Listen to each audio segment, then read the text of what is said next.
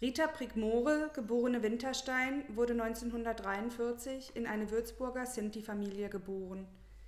2017 haben wir Rita nach Berlin eingeladen, um auf unserem Fest zum 9. Mai zu sprechen.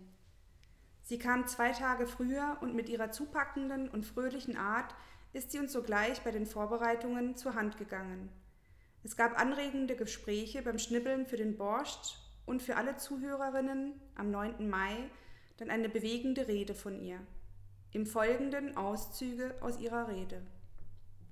Liebe Damen und Herren, liebe Freunde, mein Name ist Rita Prickmore, ich bin eine Sintessa aus Würzburg. Ich freue mich sehr, dass ich heute zu Ihnen sprechen kann. Ich tue es auch für meine Mutter Theresia Winterstein, die viele Jahre lang dafür gekämpft hat, dass das Unrecht, das uns Zigeunern im Dritten Reich angetan wurde, anerkannt wird. Vor zehn Jahren ist sie im Alter von 85 Jahren gestorben. Deshalb finde ich es wichtig, an ihrer Stelle heute zu Ihnen zu sprechen und Ihnen unsere Geschichte zu erzählen. Das Jahr 1933, als Hitler an die Macht kam, brachte für die Juden und auch für uns Zigeuner die schrittweise Ausgrenzung bis hin zu den Lagern wie Auschwitz. So wurde 1936 die rassenhygienische und bevölkerungsbiologische Forschungsstelle eingerichtet.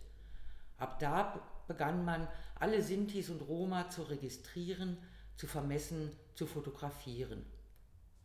Die SS glaubte, dass ein Merkmal der Zigeuner war, dass sie schon in ihrem Erbgut kriminell seien und bezeichnete uns als asoziale Persönlichkeiten.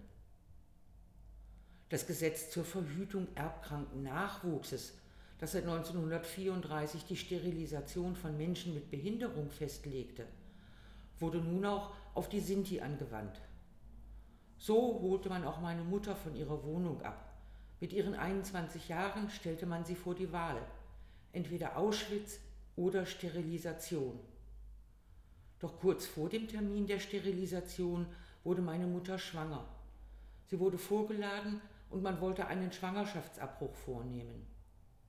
In der Universitätsfrauenklinik in Würzburg stellte man aber fest, dass meine Mutter Zwillinge erwartete. Der Arzt, der meine Mutter untersuchte, war Dr. Heide, ein Schüler von Dr. Mengele, dem skrupellosen Zwillingsforscher. Dr. Heide wollte auch an mir und meiner Schwester Menschenversuche durchführen. Deshalb durfte meine Mutter uns austragen und die Sterilisation wurde auf die Zeit nach der Geburt verschoben. Meine Schwester Rolanda und ich wurden am 3. März 1943 geboren. Wir beide durften kurze Zeit bei meiner Mutter bleiben. Dann musste sie uns in die Klinik zurückbringen. Sie durfte uns nicht besuchen. Während dieser Tage hatte meine Mutter große Angst, denn im April 1943 wurden fast alle Sinti nach Auschwitz deportiert. Nach zwei Wochen hielt sie es nicht mehr aus und ging in die Klinik, um uns zu sehen. Eine Schwester zeigte meiner Mutter nach langem Fragen nur ein Kind, mich. Ich hatte ein großes Pflaster am Kopf. Rolanda war tot. Meine Mutter flüchtete mit mir in die St. Rita-Kapelle. Dort ließ sie mich nottaufen auf den Namen Rita. Dr. Heide hatte an mir und meiner Schwester Versuche gemacht, um zu erforschen, wie man die Augenfarbe von braun in blau verändern kann. Ich habe eine Narbe hinter dem rechten Auge. Als ich 2012 das erste Mal in Auschwitz war, um vor über 400 Jugendlichen aus ganz Europa meine Geschichte zu erzählen, war das nicht leicht für mich. Denn viele, sehr viele aus meiner Familie sind in Auschwitz getötet worden. All ihre Namen dort auf einer Tafel zu lesen und ihre Bilder zu sehen, hat mich sehr erschüttert. Doch es hat noch etwas anderes bewirkt. Es hat mir die Motivation gegeben zu sprechen ich fasste dort den Entschluss, überall vor jungen Leuten die Geschichte unseres Volkes zu erzählen, damit eine neue Generation von Jugendlichen heranwächst, die Respekt vor jedem Menschen hat und weiß, dass jede Art von Vorurteil am Ende in einer Katastrophe wie Auschwitz enden kann.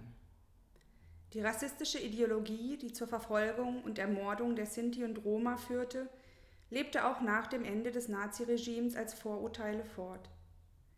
Die von den Nazis erstellten Gutachten und kriminalpolizeilichen Akten wurden auch nach 1945 weitergeführt.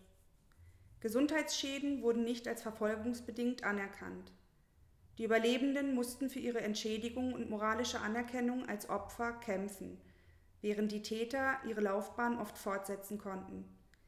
Theresia Winterstein hat sich für die Anerkennung der Sinti und Roma als Opfer des Narzissmus engagiert und die internationale Frauenorganisation der Sinti gegründet, mit dem Ziel, Wiedergutmachung für Zwangssterilisierte durchzusetzen.